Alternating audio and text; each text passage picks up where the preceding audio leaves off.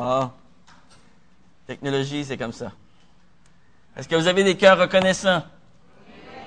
Amen. Vous avez eu le temps de réfléchir, c'est bon. On peut être reconnaissant en Dieu pour toutes choses.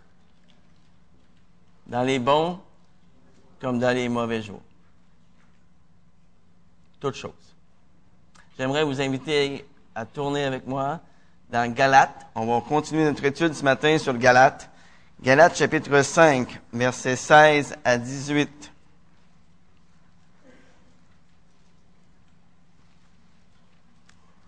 Galates 5, verset 16. Mais avant, on va prier ensemble.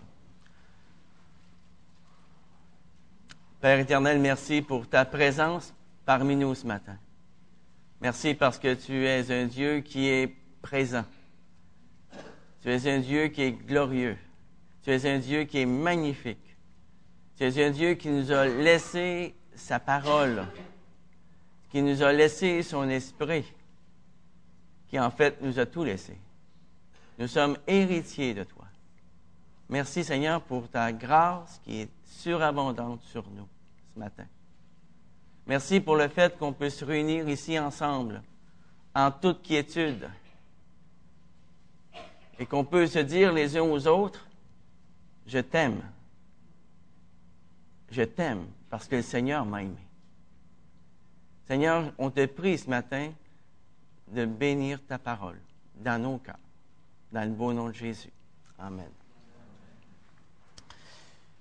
Matthieu chapitre 5, verset 16 nous dit, Je dis donc, marchez par l'Esprit et vous n'accomplirez pas les désirs de la chair. Car la chair a des désirs contraires à l'Esprit et l'Esprit en a de contraires à la chair. Ils sont opposés l'un à l'autre afin que vous ne fassiez pas ce que vous voudriez. Mais si vous êtes conduit par l'Esprit, vous n'êtes pas sous la loi. Le 6 janvier 1941, à la fin d'un discours important qu'il prononçait devant le Congrès des États-Unis, le président Franklin, Franklin, Roosevelt a fait part de sa conception du monde telle qu'il désirait la voir lorsque la Deuxième Guerre serait terminée. Et Roosevelt désirait voir quatre grandes vérités fondamentales dont chaque individu à travers le monde pourrait jouir. Premièrement, la liberté d'expression. Deuxièmement, la liberté du culte. Troisièmement, que le monde puisse être à jamais libéré de la pauvreté. Et quatrièmement, que le monde puisse être à jamais libéré de la peur. 70 ans plus tard, nous devons avouer qu'il y a encore beaucoup de chemin à faire pour que cette conception du monde se réalise. Mais il y a une liberté dont Franklin Roosevelt n'a pas parlé et dont le monde a, a désespérément besoin. C'est d'être libéré de soi-même. À travers les siècles, les légalistes ont toujours pensé avoir la réponse au problème d'être libéré de soi-même par des lois, par des menaces s'il le, faut. Mais aucune loi ni aucune menace n'a réussi à changer le cœur de l'homme. Pour nous libérer de notre ego, nous avons besoin d'une autre force dans nos cœurs. Et cette force nous vient du Saint-Esprit. Ça, c'est la promesse que Jésus a donnée à ses disciples tout juste avant de partir dans Actes chapitre 1, verset 8, où il nous dit, vous recevrez une puissance, celle du Saint-Esprit survenant sur vous, et là, vous serez en mesure d'être mes témoins vous serez en mesure d'être mes témoins. Dans l'Épître aux Galates, il y a au moins 14 allusions au Saint-Esprit. Par exemple, lorsque nous croyons en la personne et en l'œuvre de Jésus-Christ, il nous est dit dans Galates 3, verset 2, que nous avons reçu l'Esprit. Il nous est dit dans Galates 4, verset 6, que le Saint-Esprit nous donne l'assurance du salut en nos cœurs. Il nous est dit dans Galates 4, verset 29, que nous sommes nés de l'Esprit. Et ce que j'aimerais voir avec vous ce matin, c'est l'un des nombreux ministères que le Saint-Esprit exerce envers nous qui sommes des croyants. Et quel est le ministère? Quel est le ministère que le Saint-Esprit exerce envers nous dans les versets 16 à 18? Eh bien, le Saint-Esprit nous permet de triompher des désirs de la chair. Regardez au verset 16. Il dit, marchez par l'Esprit. Et c'est quoi la conclusion? Vous n'accomplirez point les désirs de la chair. Car la chair a des désirs contraires à ceux de l'Esprit. Et l'Esprit a notre contraire à la chair.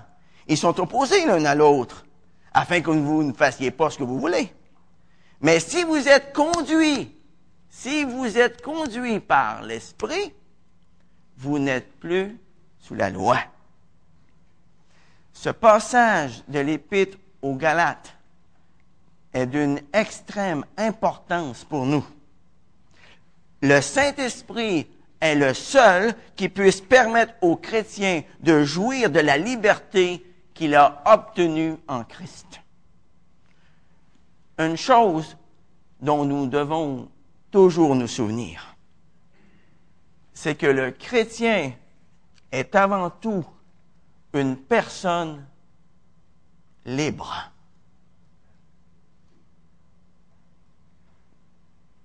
Nous sommes des personnes libres. Le chrétien est libéré de la culpabilité du péché, car il a fait l'expérience du pardon de Dieu. Le chrétien est libéré de la punition du péché, car Jésus-Christ est mort pour nous sur la croix. Et aussi longtemps qu'il marche par l'Esprit, le chrétien peut être libéré du pouvoir du péché et triompher des désirs de la chair.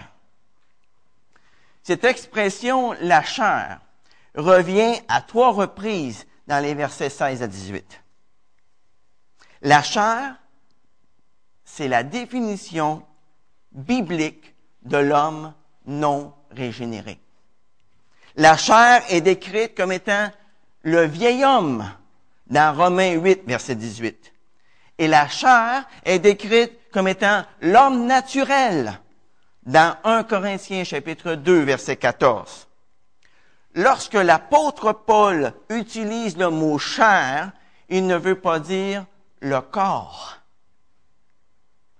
Le corps humain n'est pas péché en soi.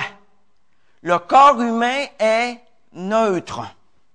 Lorsque l'apôtre Paul utilise le mot chair, il est en train de parler de la condition de l'homme non régénéré, qui n'a pas encore reçu l'Esprit de Dieu.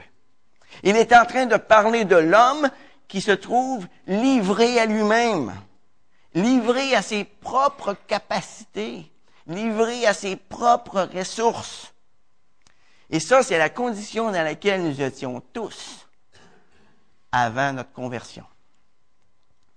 Ailleurs, dans Éphésiens chapitre 2, verset 3, l'apôtre Paul nous dit que lorsque nous marchions autrefois selon, nous selon nos convoitises charnelles. Et à ce moment-là, qu'est-ce qu'on faisait? Nous exécutions les volontés de notre chair et de nos pensées. Les désirs de la chair sont donc ceux que l'homme produit dans sa condition naturelle alors qu'il n'a pas encore reçu l'Esprit de Dieu. Et Paul affirme ici que les désirs de la chair sont en opposition aux désirs de l'Esprit. Si c'est le Saint-Esprit qui gouverne notre corps, alors nous marchons par l'Esprit.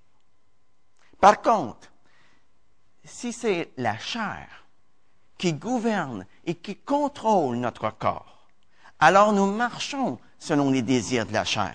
Nous marchons selon les désirs de nos instincts.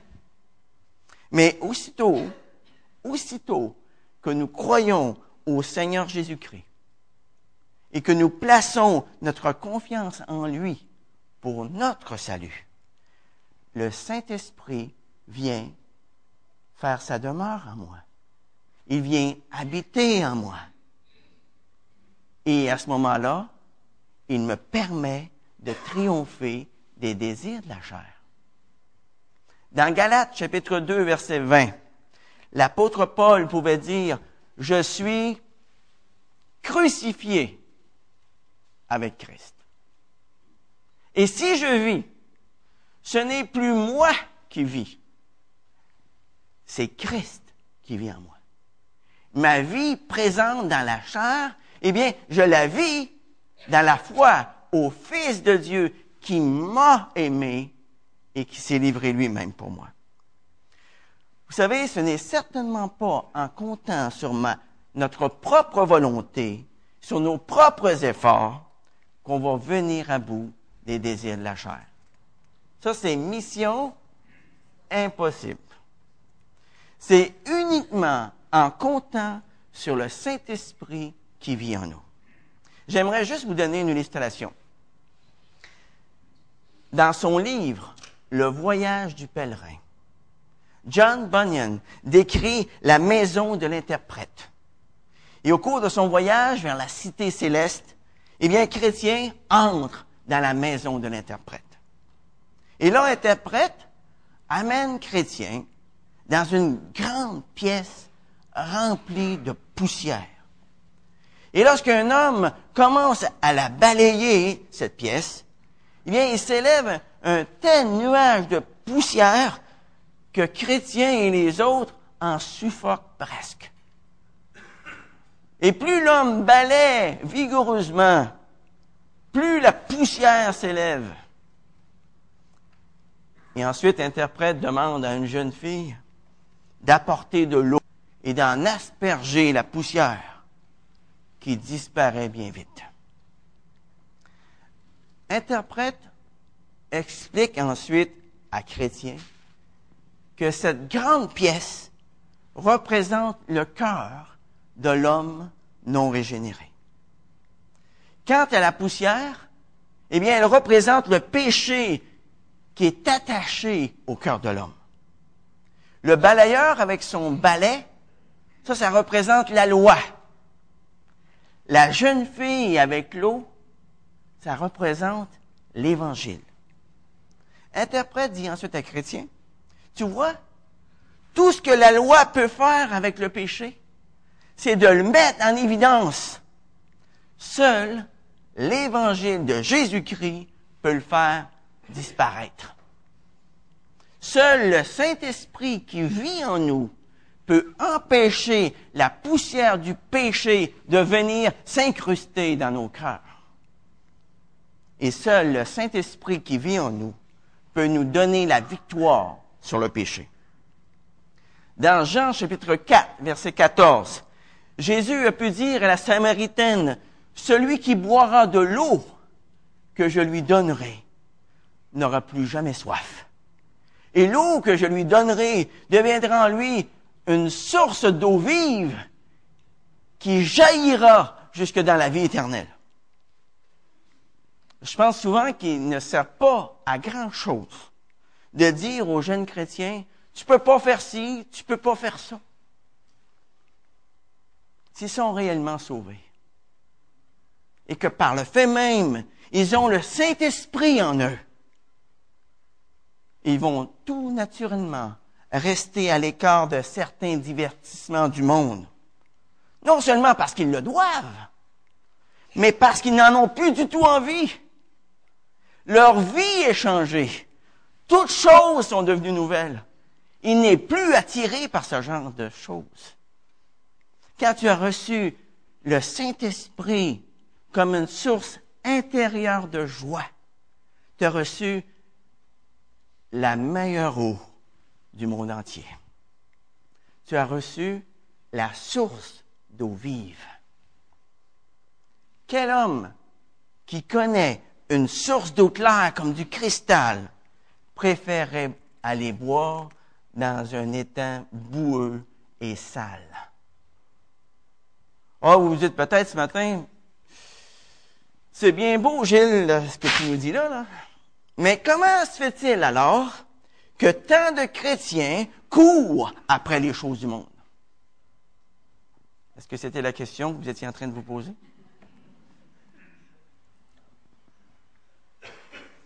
La réponse est quand même assez simple. Ou bien ils n'ont jamais accepté le Saint-Esprit comme une source intérieure de joie et de satisfaction. Ou bien leur source est bouchée par les choses du monde.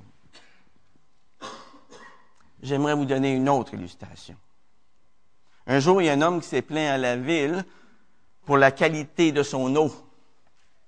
L'aqueduc ne lui fournissait plus une eau de qualité comme auparavant.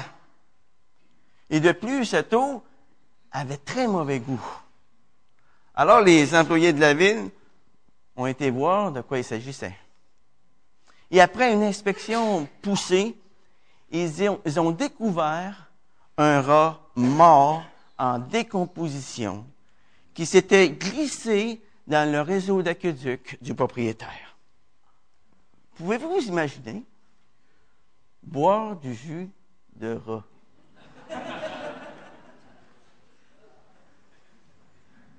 J'en ai des frissons dans le dos.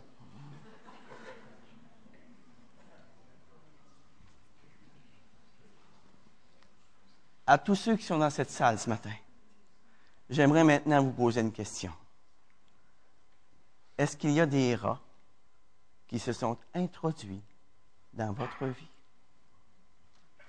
Est-ce qu'il y a des rats qui sont venus boucher la source d'eau vive ce qui fait en sorte que vous ne marchez plus selon l'esprit? Les rats dans notre vie représentent simplement les péchés qui se sont introduits et qui ont, eu, et ont élu domicile dans notre vie. Qu'on le veuille ou pas, les péchés non confessés, les péchés non résolus infectent toute notre vie spirituelle. Ils attristent le Saint-Esprit, ils empêchent notre être intérieur de grandir spirituellement. Les péchés dans notre vie empêchent le fruit de l'esprit de se développer en nous. S'il y a des rats dans ta vie ce matin, eh bien, Dieu te convie à saisir les armes qu'il a mises à ta disposition afin de les enlever. Et l'une de ces armes, eh bien, c'est l'épée de l'Esprit, qui est la parole de Dieu. La parole de Dieu est l'épée que le Saint-Esprit utilise pour nous donner la victoire sur nos péchés. C'est l'épée que le Saint-Esprit utilise pour nous faire résister aux tentations. Au verset 16, il dit, marchez par l'Esprit et vous n'accomplirez point les désirs de la chair. Ou bien nous marchons par l'esprit, ou bien nous fonctionnons selon les désirs de la chair. Nous ne pouvons pas faire les deux en même temps. Marcher par l'esprit, ce n'est pas mener une vie passive. Ce n'est pas mettre notre vie sur le neutre en nous laissant aller dans toutes sortes de directions. La vie dirigée par l'Esprit, c'est une vie qui est active. C'est une vie de combat constant contre les tentations du monde qui essayent de nous séduire. Pourquoi? Regardez au verset 17. Car la chair a des désirs contraires à l'esprit. Et l'esprit en a de contraires à la chair. Ils sont opposés l'un à l'autre, afin que vous ne fassiez pas ce que vous voudriez. Vivre par l'esprit eh bien, c'est d'arrêter de vivre comme des incroyants. C'est d'arrêter de vivre comme des esclaves du péché. Vivre par l'esprit, c'est vivre en étant constamment conscient de notre dépendance totale et entière de Dieu pour nous aider à faire ce que nous sommes supposés faire. Vivre par l'Esprit. Eh bien, c'est laisser la parole de Jésus-Christ s'imprégner en nous. C'est laisser sa parole faire littéralement sa demeure en nous. Vivre par l'Esprit, c'est vivre par la foi en Jésus-Christ, en ce qu'il a fait pour nous à la croix, en ce qu'il fait en nous présentement et en ce qu'il va faire en nous et pour nous dans le futur. Vivre par l'Esprit, c'est vivre dans la contemplation du Seigneur Jésus-Christ. Vivre par l'Esprit, ce n'est pas faire des choses parce qu'il le faut. C'est de les faire par amour pour Dieu, par amour pour les gens qui nous entourent. C'est ça, vivre par l'Esprit. Vivre par l'Esprit, ça implique que nous marchions quotidiennement par la foi et que nous croyons de tout notre cœur en ses promesses, en toutes ses promesses. Par exemple, pour chaque lutte, pour chaque épreuve dans notre vie, nous savons que Dieu a pourvu à des promesses pour nous sortir du pétrin. Qu'est-ce qu'on a à faire? Tout ce qu'on a à faire, c'est de prendre les promesses de Dieu au sérieux et de les utiliser dans notre vie de tous les jours. J'aimerais vous donner quelques exemples. Exemple. Sommes-nous conscients d'avoir péché?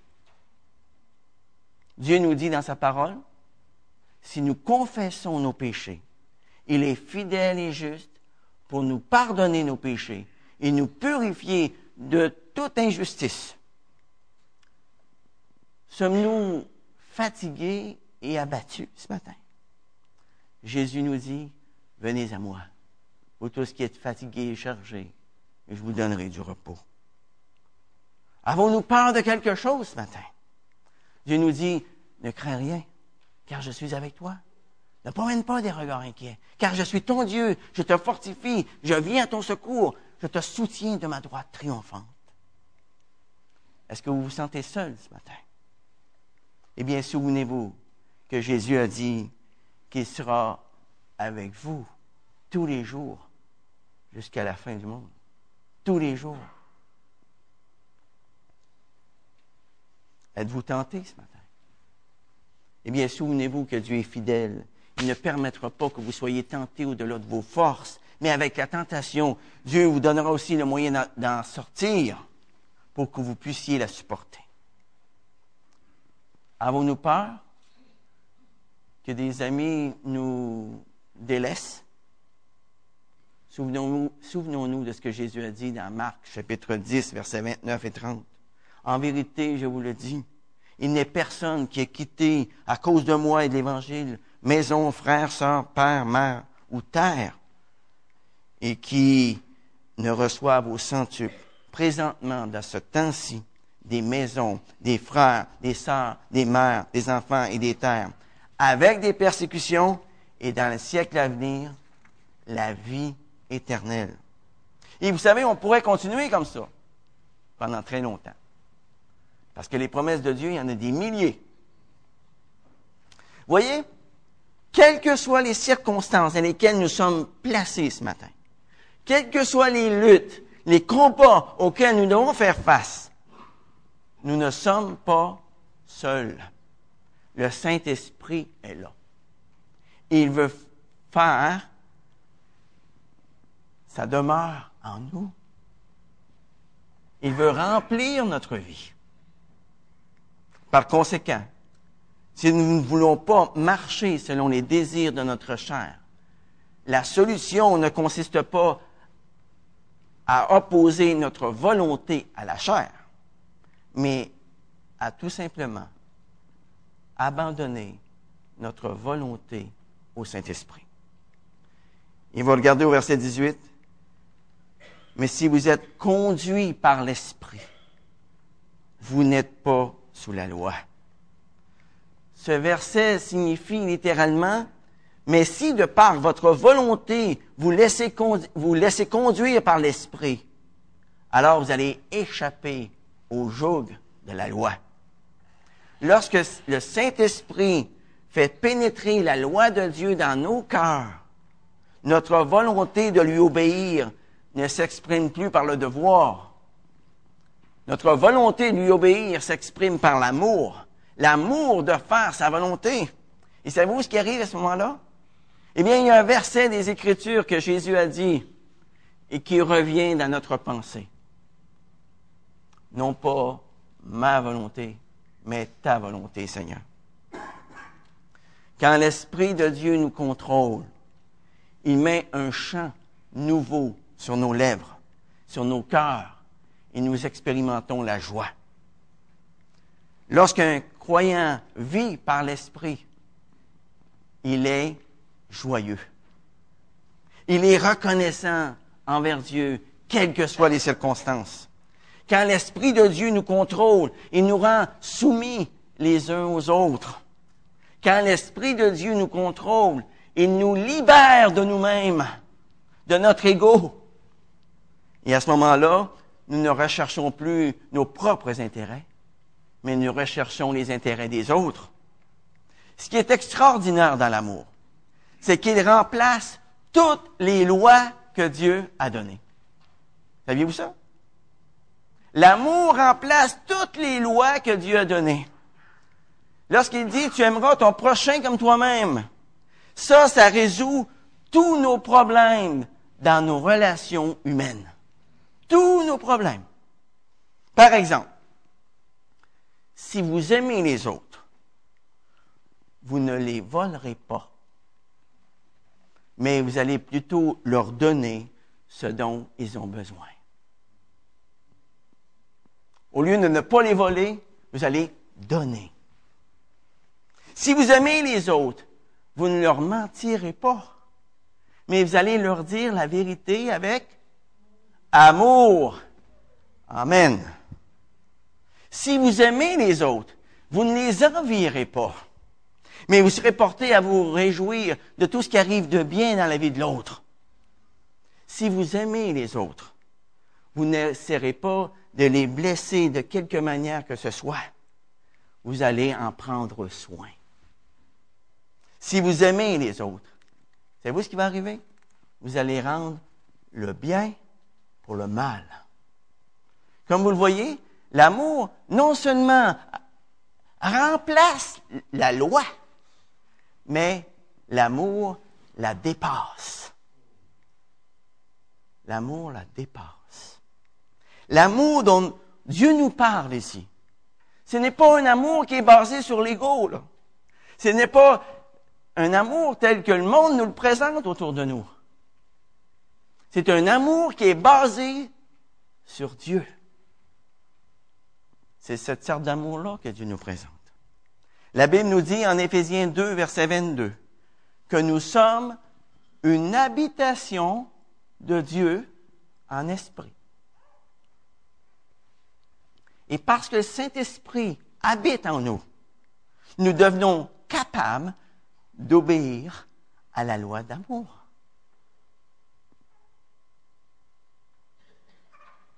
Dans Romains 5, verset 5, la parole de Dieu nous dit que l'amour de Dieu a été déversé dans nos cœurs par le Saint-Esprit qui nous a été donné.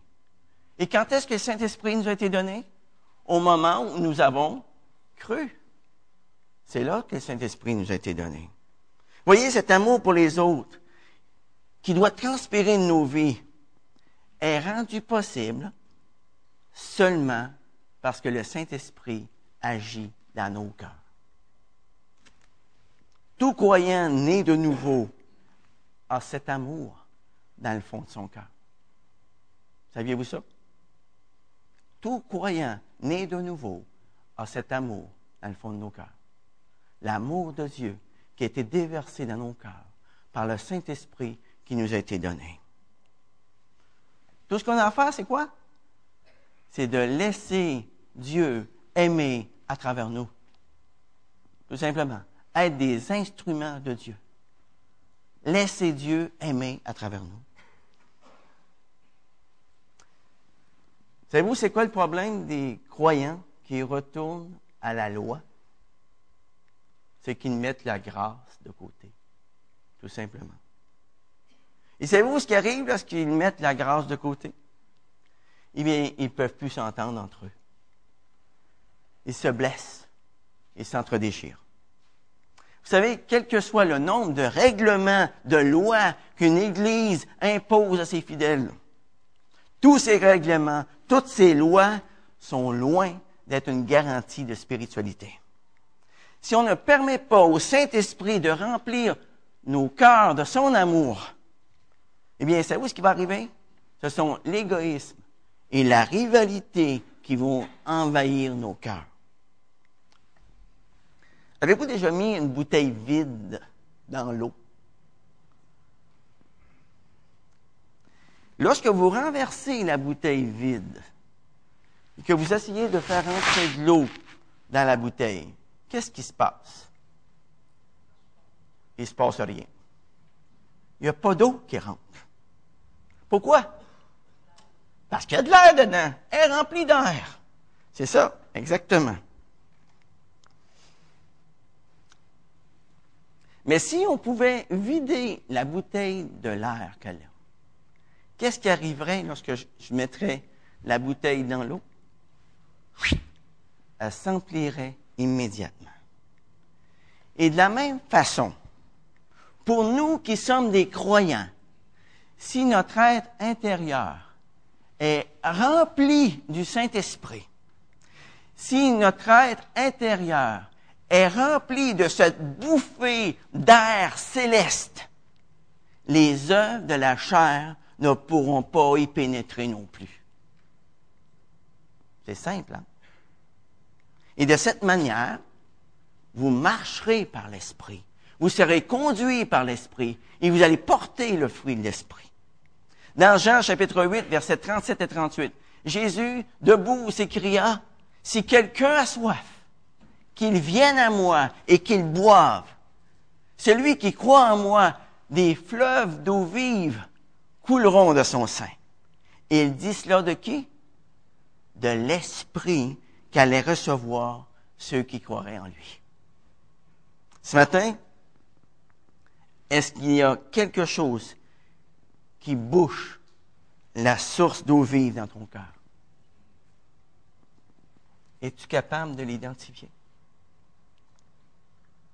Eh bien, si tu es capable de l'identifier ce matin, confesse-le maintenant, immédiatement, alors que tu es assis là, à ta place.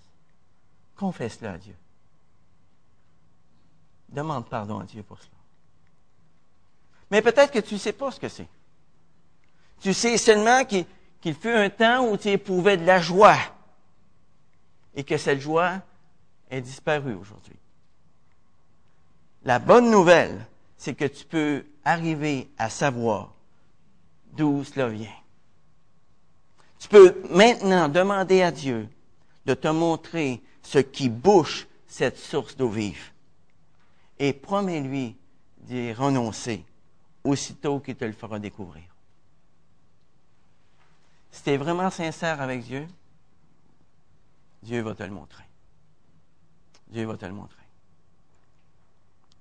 D'un autre côté, il y a peut-être ici des gens dans cette salle, des gens qui n'ont jamais connu la joie du Saint-Esprit. La bonne nouvelle, c'est que tu peux expérimenter cette joie merveilleuse aujourd'hui même. Le Seigneur Jésus est ici ce matin, invisible, mais bel et bien présent. Il te place devant la source d'eau vive, devant cette source de pureté et de vérité. Et il te dit, celui qui boira de l'eau que je lui donnerai n'aura plus jamais soif. Et l'eau que je lui donnerai deviendra en lui une source d'eau vive qui jaillira jusque dans la vie éternelle. Veux-tu boire de cette eau ce matin? Veux-tu être pardonné pour tous tes péchés passés? Veux-tu recevoir la paix, Alors demande-le au Seigneur Jésus. Et à partir d'aujourd'hui, prends Jésus pour berger.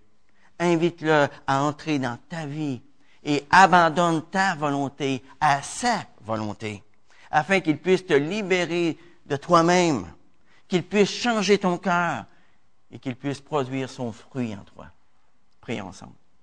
Père éternel, on veut te louer ce matin. Te louer pour ton Saint-Esprit que tu nous as donné, que tu as répandu dans nos cœurs. Pour cet amour aussi que tu as mis en même temps. Et Seigneur, on veut vivre pour toi dans ce monde. On veut être des lumières qui brillent, non pas des lumières sous le boisseau. On veut être un sel qui n'a pas perdu sa saveur et qui peut influencer les gens qui sont autour. Alors Seigneur, je te prie ce matin afin que nous ayons nos yeux fixés sur toi, que nous ne regardions pas nous-mêmes pour nous débarrasser de nos péchés, mais que nous regardions toi, que nous ayons constamment nos yeux fixés sur toi. Et s'il y a une personne ici ce matin qui n'a pas encore reçu cette joie, qui n'a pas encore reçu le Saint-Esprit dans sa vie, eh bien, je te prie, Seigneur, afin que tu fasses une œuvre en elle, que tu transformes sa vie, qu'elle puisse se tourner vers toi, qu'elle puisse t'avouer ses péchés et t'accueillir dans sa vie. Dans le bon nom de Jésus. Amen.